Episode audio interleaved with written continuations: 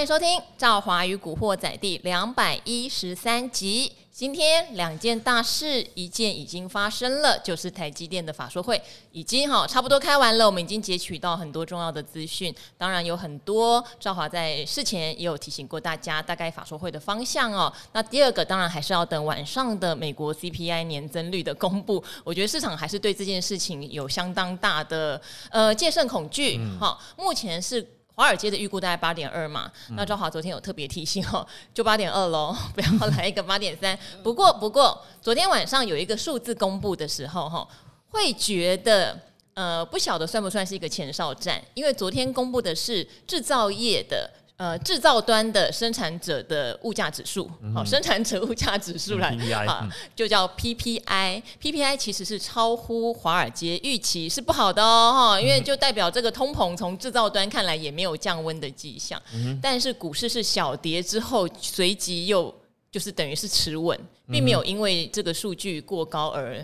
大跌，嗯，好，那今天来的人呢，让我很安心，嗯，好，因为我今天在楼下遇到我一个呃十四楼的同事，嗯，他就说他是鱼粉，嗯，非常好，他很喜欢古鱼哦，好，今天来的就是我们的存股教父古鱼，Hello，各位听众朋友，大家好，我是古鱼，好，古鱼自从呃在达人秀有特别提到台积电有可能三字头之后，我们两个就变成一国的了，哦，因为我其实没有特别去注意什么各大评论区的讨论，嗯，但刚刚古鱼来哈，他现在就。我跟你讲，他拉我取暖而已。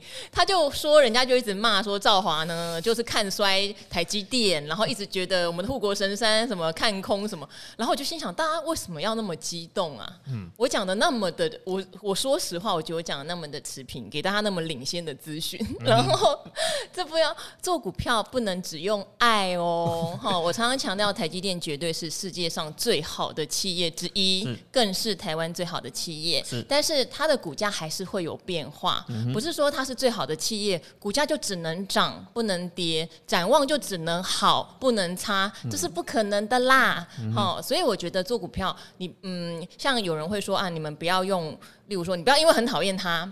你就觉得它都是涨价的，嗯哼，好，或者是因为你很喜欢它，它都不能跌，嗯哼，这些也是要稍微破除一下的，没有错，嗯，好，那因为今天台积电的法说开的差不多了哦，嗯，这边也跟大家更新一下最新的资讯哦。台积电呢，哈，它现在当然第三季结出来，我觉得最棒的就是毛利率，它的毛利率破了六十趴，嗯哼，哎、欸，很厉害耶，嗯。赚就是营收十块赚六块，哎呀，你知道吗？IP 设计这些上游啊，心都在流血啊！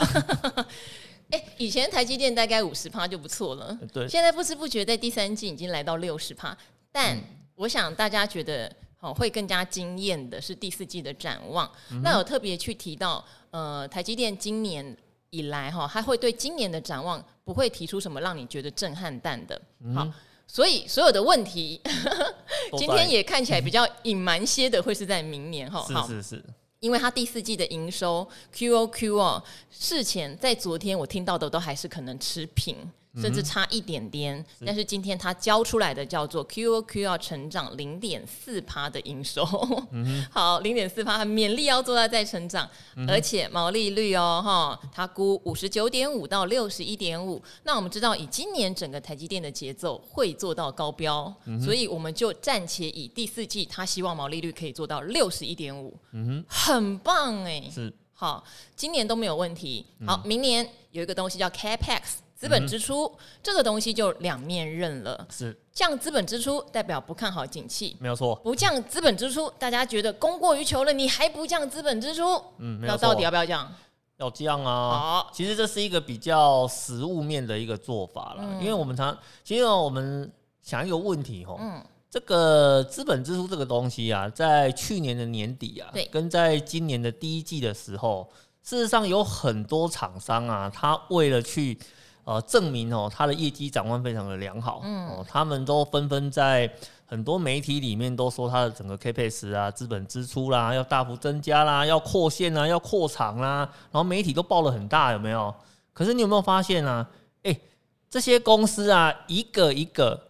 都偷偷摸摸的把他的资本支出给降下来了，但是我觉得这是一个负责的做法。对，这是负责的做法。景气不好，你还大幅扩产，不但伤人也伤己啊！啊，对啊，所以呃，这一次那个台积电啊，它把整个 CapEx 的部分往下修啊，其实我没有觉得很意外。嗯、哦，那相对相对的，我们觉得这是一个对股东非常负责任的一个做法啦。嗯、因为实际上明年的状况好不好，哦，呃，我觉得也不需要台积电出来证明什么。哦，大家都觉得明年的状况应该是会不太理想，蛮有压力的啦。嗯、哦，那在这个情况之下呢，把资本支出扩张的脚步给停下来。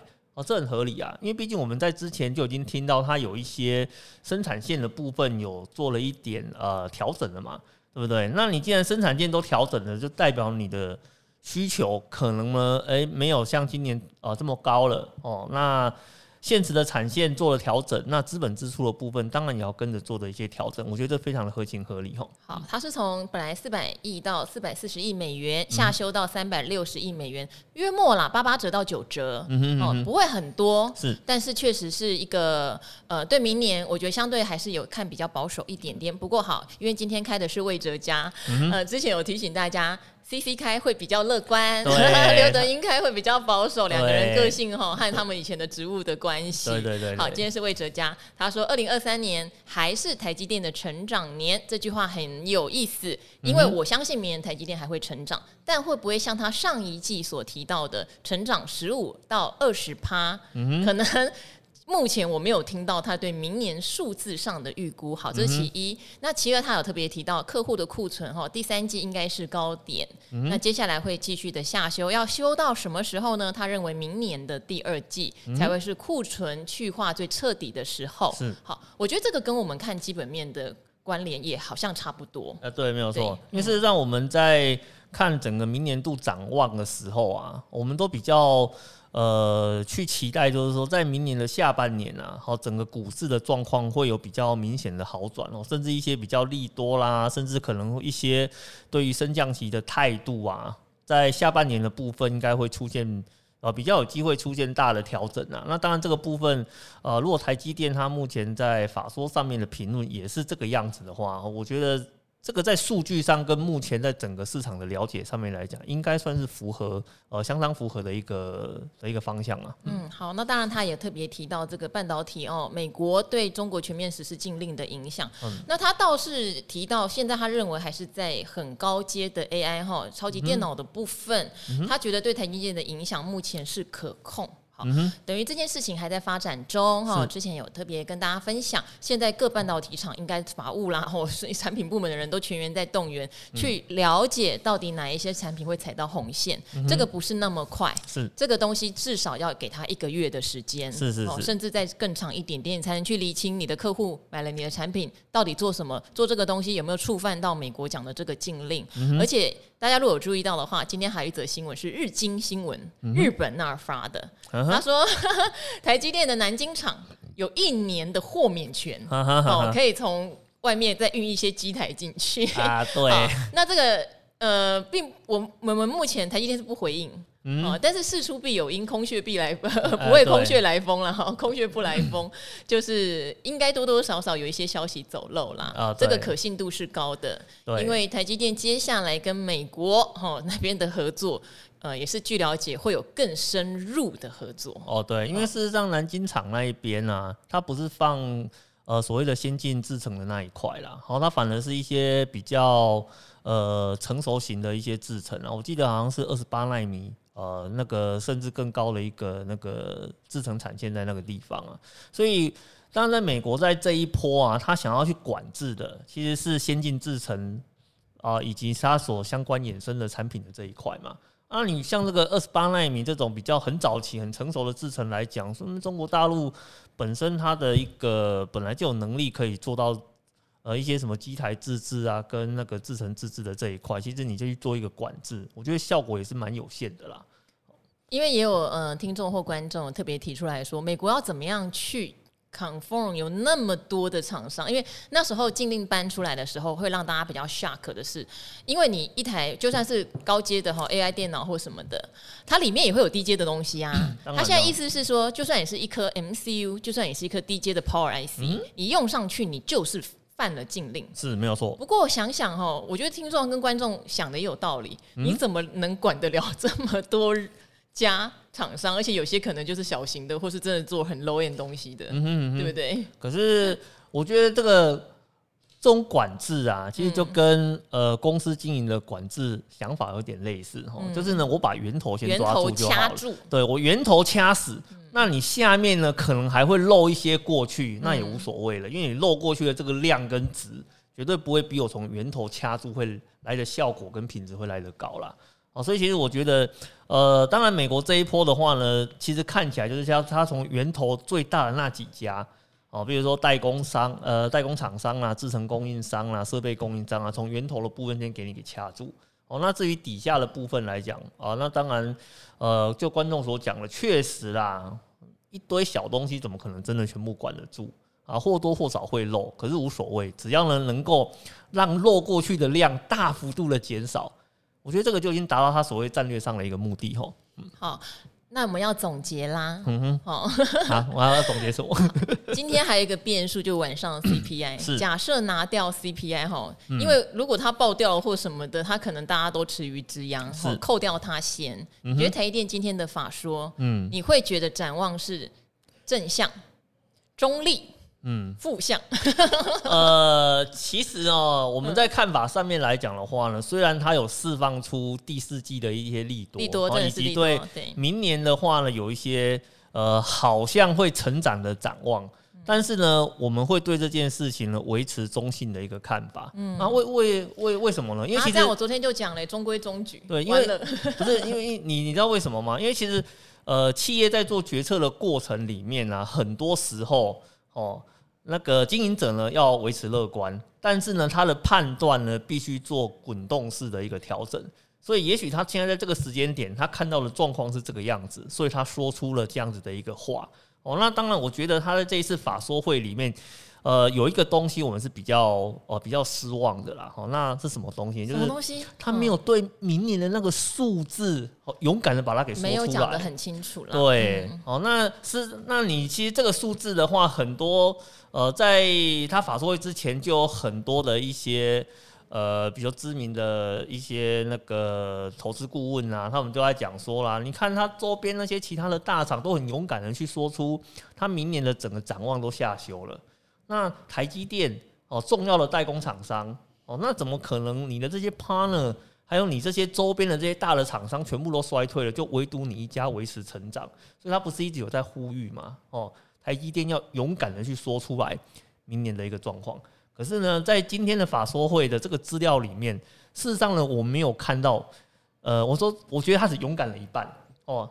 那一半是什么？就刚刚讲的，他的资本支出的部分，他把它下修了。哦，这是他第一个勇敢。可是他第二个勇敢的话，就是明年的那个展望，他没有像其他的厂商很明确的去讲出来，到底他现在掌握到的一个状况是怎么样子。哦，那当然我们在对这一块来讲，就稍微会有一点点的呃一点点模糊啦。哦，所以我们就呃基于这样子的一个状况，我们不会特别去评论他说我对他的。接下来是看好还是看坏了？哦，因为毕因为毕竟人家也没有讲的很清楚，那一些呢比较内部的机密资料，我们也没有办法接触到。那你这样子去做一个很武断的评论，我觉得对台积电这间公司来讲也不公平啊！哦，所以我们会维持一个比较中立性的一个看法。好。呃，我觉得古语讲的很好哦，因为一家公司运作到这么大，台积电变成世界第一，不是今年才变成的。好是，它几年前就早就是世界第一了。可是为什么股价会有一百多、两百多到四百多、六百多的差别？哈，这边也呼吁一下，如果觉得看空台积电就是不开心的话，不要有这样的想法，因为它本来就世界第一。可是世界第一，它的股价会随着景气的波动，哈，它的发展性多多少少会也会有波动。看对趋势不会让自己压力大。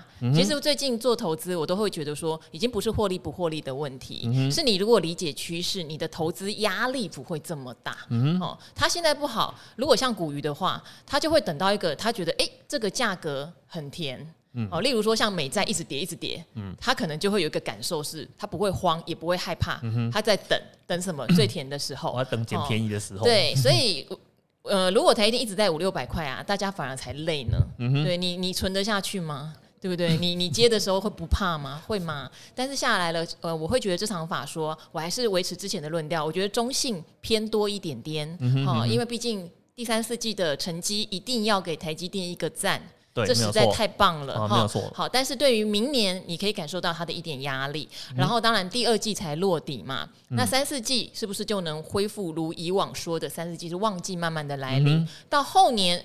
是不是就非常的按照产业次序往上走？那台积电绝对绝对还是全世界最强的半导体公司哦。哈，还有就是在美国那边一定有一些新的合作正在进行哦。嗯、所以我对台积台积电长远的发展我一点都不悲观。嗯、哼好，短线上面我觉得股价三四天就跌了十几二十趴，以 ADR 来说啦，跌最深有跌到快二十趴，嗯、我觉得也反映了相当程度。嗯、哼所以我觉得短线上我看比较多，嗯、但是。长线上，因为它明年第二季才是一个落底时，建议大家还是比较拉长你的投资步伐，哦，不用看得非常好，也不用看衰它，嗯、拉长投资步伐就对了。大概是我对这次这场法说开下来的感想，这样子，嗯、对。好，那今天还有另外一个讯息，嗯，就是也不是讯息，一个盘面上的状况。嗯、因为昨天我们知道哈，金管会已经通过了所谓的寿险业，它可以做资产重分类这件事情。哦，所以昨天论泰新的股价率先涨停板，因为它的股利可以发了。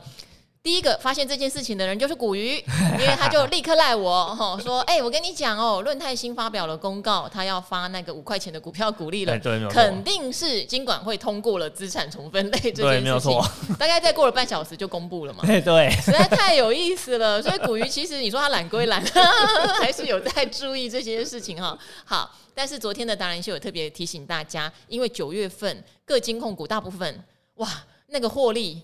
月减、年减的一大堆哈，这个这个美债风暴哈，还有美股下跌的风暴，还是持续的在扫荡着我们的金融股啊。没有错。好，所以今天国泰金突然重挫，就一看之下是因为它要办增资，对，没有错。因为资产重分类是资产重分类，它不会马上让你明天就重分类。哦，会计师要审，他们重新财报要再做，没有错。所以他现在等不了啦，嗯，他要增资，大家才发现哦，虽然有利多的消息，但没有办法马上反映给。金融公司是没有错，那到底要怎么评估才对？那要怎么评估吗？哦，我们从一个很客观的角度来看国泰金增资的这件事情哦。嗯、来，我我跟各位听众朋友分享我的观点哦。我靠，这真是一家很负责任的公司啊！哦，所以我们今天听的事情都是负责任的公司哦。对啊，为为为什么我们会说它负责任呢？哦，首先。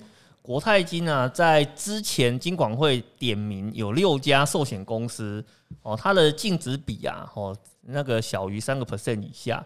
事实上呢，国泰金呢是有被点名到的哦哦，然后呢，在前几天发表的新闻里面有四家公司哦，他们呢打算提出重分类的申请哦。那当然，南山人寿是一家，那国泰人寿的话呢，它也一家，所以就代表呢，他们也认为。他们的净值的部分能够越早处理是越好。可是啊，有一件事情你要注意哦，那个六家点名的里面啊，最差的是南山，最好的是国泰金哦。啊，对，其实它的状况是最好的哦。哦、嗯，可是虽然它的状况很好，但是呢，他先做到了一个未雨绸缪的一个态度。未雨绸缪，对啊，现在我发现有问题了，然后呢，我们的主管机关他提供了一个解决之道。那我们就先赶快呢去参与到这个解决之道里面，然后先把这个净值的部分，未来会发生的问题呢，我先救急，OK，哦，先把它给救起来。那当然，这件事情的同一个时间，哦，那个从分类开始被炒起来的时候，立法委员有去质疑金管会一个问题，嗯，你为什么不让这些寿险公司呢直接做增资的一个动作呢？哦，因为事实上，增资跟重分类，哎、欸，感觉重分类这个是会计上面做一做就可以解决的嘛。可是增资有很多的问题耶，因为你要引进股东给你钱，嗯、你的价格的定法，因为为什么国泰金一说增资就挡挡下来？因为你现在要救急，你的增资价就一定是定的会比市价低之类的，所以市价就开始低往下探，市值就缩水。对，没有错。第二，你的股本会变大，股本会变大，金控公司已经够大了。对，对啊、可是可是我们必须讲一个。那个比较实物的问题哦，他去做增资啊，是一个非常负责任的一个做法。是啦，对，因为他直接引进资本，不管他是从股东那边去拿钱，还是呢他引进合作伙伴去拿钱，嗯，然后呢把他的整个那个资本的市足率往上一拉，往上拉哦，那这样子的话呢，就算。呃，这个风暴持续下来，它等于是有两道的护身符在身上。啊、也对，也对，哦、因为我已经做了增资了。对，对我已经做了增资了，然后重分类我也做了。呀那只要这两个动作一完成，其实国泰金后面。不管你的那个债券风暴，它再怎么袭击过来，它都有，它完全都不怕，它可以去做一个有底气去阻挡它。所以呢，我们从经营的一个角度上面来看，我们必须要给国泰金按一个赞吼。嗯，哦，这个做的非常的好。那可是呢，对投资人来讲，我相信短期会有压力。对啊，因为像股价的压力啦。对，因为刚刚赵华有讲了嘛，那个现金增资只要一喊出来啊，通常股价就开始先往下修啦。啊，因为你的增资价一定都比你的现价会来的。更低一点，干嘛认，对不对？对，不然大家就不认啦。那既然大家都知道会比较低，所以股价的部分呢就会开始往下修。那我们以前的经验是这个样子啦，哦，就是它会修正到什么时候呢？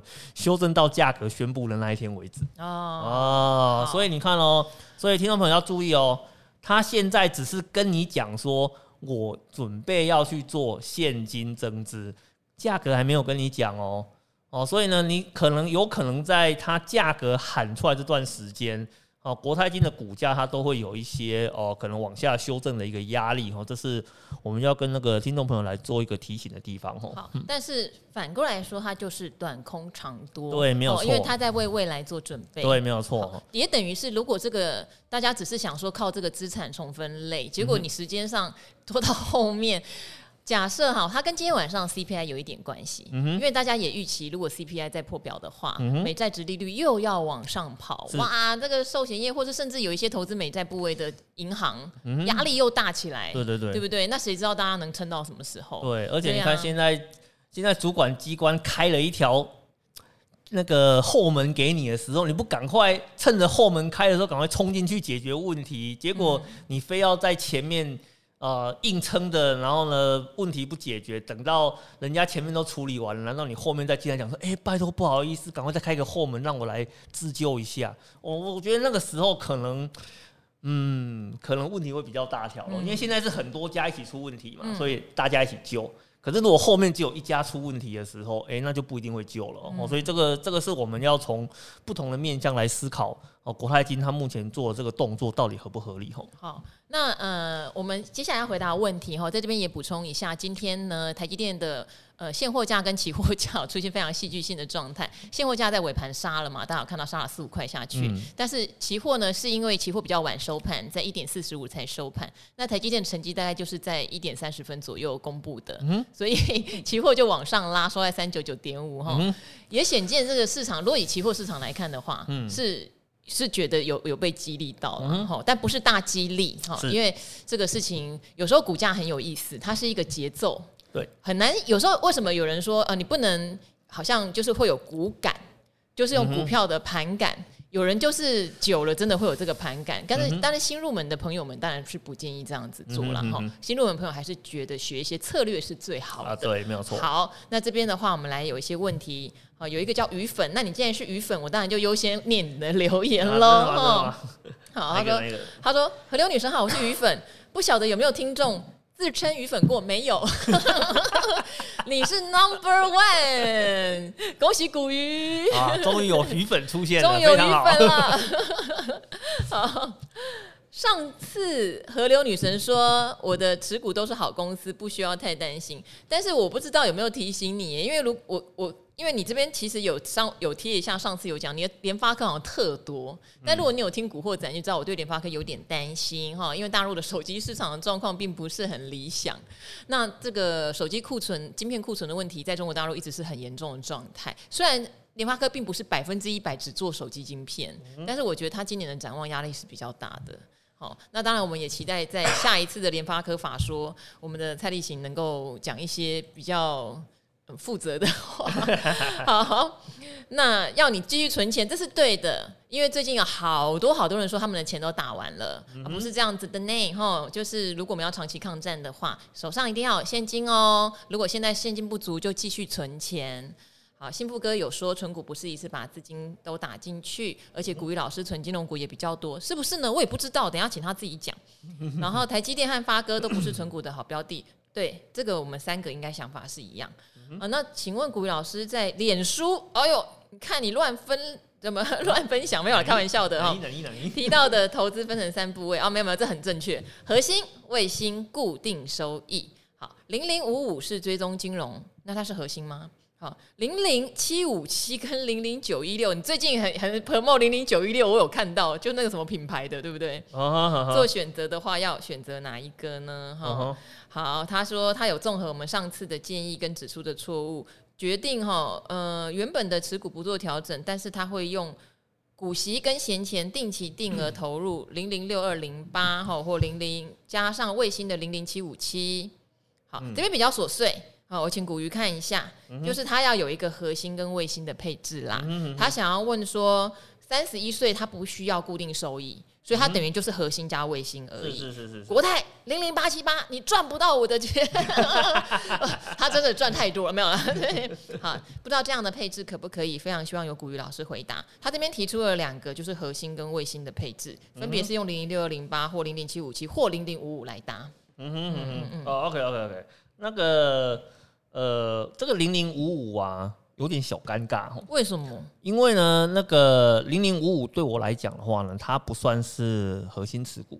哦，它比较类似，因为它还是产业型股票，对对对，产业型 ETF 啊，对对，它是一个产业型的 ETF。因为金融呢不代表台湾哈，哦不代表台湾，所以我们的核心指的意思就是说，它是买下整个市场加权指数啊，就是什么电子啊、金融啊、船产啊，各种乱七八糟的类型啊，全部通通都涵盖到了哦，这个才是我们把它视为核心部位的。只要经济成长，它一定涨；经济不好，它一定跌哦，这个才叫做我们的核心部位。哦，所以金融股呃在。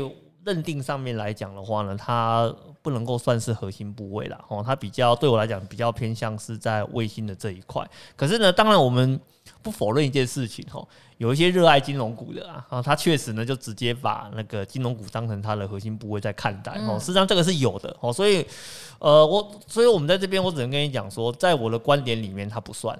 哦，那至于你自己觉得它算不算的话呢？哦，可能要看你对金融股热爱的一个程度啦。如果你没有特别偏好金融股的话，基本上那你应该就是跟我的逻辑是一样的哦。它只能够算是呃卫星型的一个持股哦。这是我们针对在呃零零五五的这个部分来做一个回答。回答。那它的配置呢？它的配置吗？它原来的就不动，等于它上一次我们回答它的就先不管了。它现在可能。会，他也知道核心是零零六二零八啦，事实上，啊、对不对？啊、是是是。他现在只是在犹豫，他的卫星要搭到很积极的七五七是 FNG，就是尖牙股，对，呃，统一尖牙股，对对对，呃，他就是非常积极哦，因为他就十档尖牙股。嗯哼嗯，嗯那个，呃，可是他前面的话，他好像问了零零七五七跟零零九一六，对啊，是国泰什么全球品牌，是不是？欸、对对对。然后，嗯、呃，我我们这边稍微简单说明一下哈，零零九一六啊。它算，它可以算是核心持股哦，哦，它可以算核心持股，因为它是全球前三十大品牌。呃，我记得是前五十，三十还是五十？我记得三十，哎，是三十吗？是，我记得三十。好，古鱼先回答，我找一下，我因为我印象里是三十。呃，五十啦，五十啦。哦，好，五十，股鱼赢了。耶，好，那个 你赢了，你赢了。因为那个零零九一六这一档的话呢，它挑选的是全球品牌，全球品牌。然后呢，它其实它的挑选的策略啊，它就是以市值当成它的挑选策略。哦，它就是这间公司呢，除了市值高之外，然后第二个重点的话呢，它必须是一个呃知名的一个。呃，那个知名品牌哦，这两个条件合在一起的时候，他才会把它当成是一个选股。事实上呢，呃，这就是一个市值型精选的逻辑啦。因为我们一般在讲市值型的话，就是 不管你有没有品牌，反正呢，你只要市值够高，我就把你给选纳进来。代工的也可以。对，然后呢，像这一档的话，它就是不要代工的。哦，那它只要这些呃，你平常生活里面用得到、吃得到、听得到的。Microsoft 啦。对对对，那些全球那个知名的一个品牌。哦，那当然这一档哦，呃，这一档的话呢，有人有提出另外一个见解哦，他觉得这一档很像是 S M P 五百的精选股。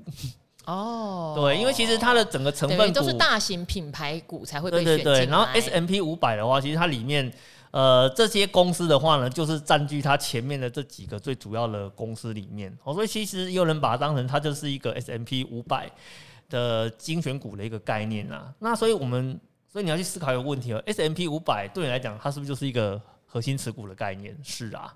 所以零零九一六的话，那我们如果来看它，我也觉得它就是一个。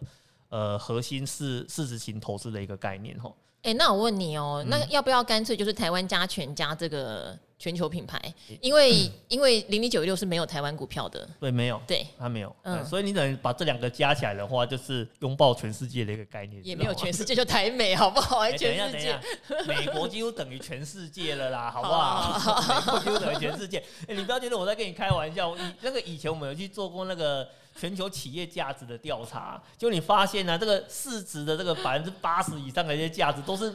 美都是那个美国企业，它整个南瓜住啦，好，对不对？那等一下，那好，九一六的话，哈，股鱼定义为呃是核心，而且它是可以投资在纯美股的部分，对对对对对，几乎啦，哈，我记得是几乎纯美股，对。那他这边还有提到，就是那个那个尖牙当做卫星，OK 吗？啊、那那，那个就是卫星，那个真的就是卫星。不过尖牙股里面也蛮多都是品牌的，对它，这是它是一个非常。呃，例如说你有特斯拉，它也有 Apple 嘛？我记得它之前有 Meta，但 Meta 下降了。对对，对。然后它也有微软吧？对。它有微软，也有一些中国大陆的。我记得之前有百度。对对对对对。那那它就是一个非常这，可是它有个地方不太一样，是说它只有十档。它就第一个它就十档，它只有十档。然后第二个的话呢，它非常锁定在那一些。所谓的，比如说科技的一个非常前沿的那些公司，就是他希望它的成长是快速的那一种，不是稳定的那一种。对对对，所以，呃，像这个标的物啊，它在景气好的时候啊，我它会冲很快哦。可是景气不好的时候，它也跌很快哦。因为其实它的整个成分股来讲，都是科技类股为主哦，所以它在这一波的修正上面的幅度也是非常大的。可是零零九一六它不是只有科技类股哦，它包含一些什么？什么金融啊、民生的那些全部通通都有哈，所以我们在这边的话，像九一六跟七五七，我们就会跟你做一个定义哈。九一六的话呢，你可以把它当成核心部位，哦，这没有问题，因为它是比较偏那个美国市值型的雷档产品啊。可是七五七的话呢，不适合哦，它很纯粹，它一定就是卫星型的产品，因为它几乎都是只投资在科技型的一个产业上面。好，那这边有一个问题，我们简单回答哈，因为时间的关系，但它跟债券有关，所以这个一定要你回答了，不然都没有人会回答。怎么了？怎么？好，因为我们刚刚有提到哈，像美债殖利率。有可能因为最近通膨并没有下来，所以呃，美国的升息还在持续哈。大家要记得哦，升息如果很严峻的、很鹰派的时候，就会有点杀伤到美债，是因为等于是无风险利率的比较，那美债可能就会在下跌。只是你说美债跌到这个殖利率四趴，还能再跌多少？历史上的高点在四点五吧，就是以所谓的非常优质的美国公债。跟投资等级，可是那是公司债，那是十几年前了。就是对，嗯、所以但我们就以四点五为一个标杆好了。好，最糟就十几年来可能就是这样子，除非有真的我们完全预料不到的大意外。好，所以这边的话就是问崩盘哈，债券会涨还是会跌？他说：“美丽的赵华你好，辛苦了，想请教之前介绍过的零零七七二 B，就是中性高评级。”对，投资等级债哦，还有零零七七三 B，就是优质呃优先金融债。对，优先金融债目前很甜哈、哦，那时候有提到说可能三趴多的殖利率，但是。还会更甜，可以慢慢补哦。我们那时候那么老实哦。啊，对。好，我们那时候对，因为有提到说，因为十一月跟十二月目前看起来联准会升息的态度还是很强势，对，没有错。所以大家不用急，不用急。通常还会有更甜的。对对对。他说，如果遇到经济大衰退会大崩崩盘哈，会不会再度的影响净值涨或跌？配息会有大变动吗？谢谢你。除非啦。真的连政府公债都倒了，要不然刚刚就是讲这十几年来可能最糟的殖利率是四点五，就是债券还会再往下跌一些些，对，本体价格再往下跌一些些，大概就就这样，对。对，然后、嗯、因为事实上哦，那个债券啊，不是看所谓的市场大崩盘这件事情，然后其实债券的话，你要它很单纯也可以非常的单纯哦，它就是看 FED 联准会的基准利率而已，哦，所以你所以像像像你看哦。现在的话，联准会的基准利率大概三点二、三点三左右嘛，对不对？所以呢，你的像这种公司债啦，或是像美债的部分的话，它的殖利率就超过四个 percent 嘛。那可是你要想一个问题哦，那个如果它继续升息，它升到四点五，或是预期的四点六的话，那其实美债的殖利率破五都是有可能的哦。所以。呃，你在看那个债券价格的时候啊，事实上不是在看什么经济大衰退或是大崩盘，然后重重点不是在这边哦，重点的话是在呃联准会它目前的利率政策到底是往哪个方向在走。如果我们今天讲的很很实务一点了，如果联准会它现在呃它现在决定要降息刺激经济然后呢，这个时候股市在崩盘，债券反而会大涨哦。哦，债券反而会会大涨，因为为什么？因为呢，它的主要的干扰因子消失了，然后呢，跟股市相比，债券显得非常的稳定，资金会往那边去移动，所以债券反而会大涨。那为什么你现在在看债券的时候，跟看股市的时候，好像会把它连在一起啊？这是因为啊，现在是联总会在打压通膨。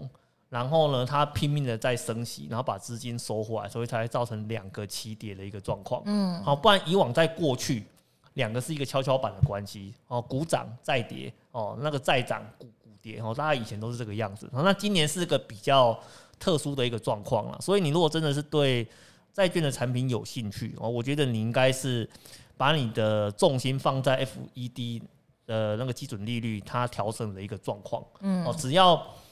呃，联准会它的整个态度放缓了，或是它决定呢，诶、停止升息改降息的话，那事实上在这个时间点，哦，那个债券的价格的话，它就会出现那个止跌回升的一个动作。哦，那这这部分是我们在呃针对债券的这一块给你的一些小小的建议啦。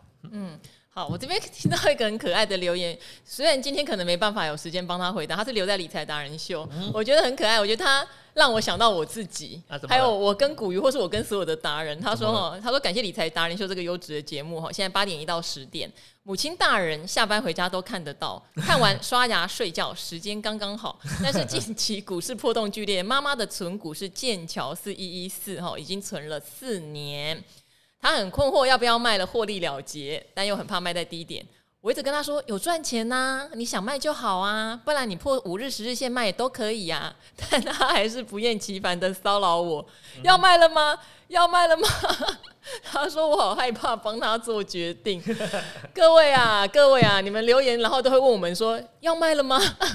是不是要获利了结？是不是要停损出场？你知道我们压力有多大？对，真的压力很大哈。因为真的赵华堂说，一千个人买股票有一千种情境哦，不知道你买在什么样的价钱，不知道你资金的水位如何，不知道你心理素质怎么样，不知道当初你想的是要波段还是存股都不知道，没有错。对，所以有时候很难就单一个股就直接说卖或不卖。哦，只能给一些策略上或我们对这张股票，或是对一些 ETF 或经济前景的展望，给大家分享啦。嗯，没有错。所以未尽理想之处，还请大家多多包涵。好，没有错。好，那有空再来看看剑桥这张股票了。Okay, 我只是觉得好好贴切哦。